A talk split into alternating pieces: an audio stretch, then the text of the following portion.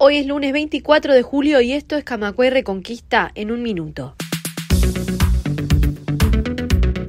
Pruebas de ADN sobre restos óseos hallados en el batallón 14 no permitieron descubrir la identidad de la persona. No obstante, se descartó que el cuerpo pertenezca a Elena Quinteros o a María Claudia de Hellman y se ratificó que se trata de una mujer que sufrió una muerte violenta fusión con el Banco República sería una pérdida del rol social del banco hipotecario. Es una chique del Estado que no está justificado, dijo la presidenta del Consejo de Sector Financiero Oficial de AEBU, María Eugenia Stowe.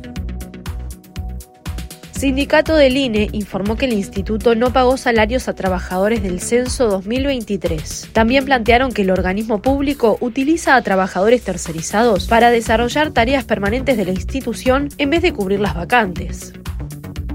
Más información en radiocamacua.uy.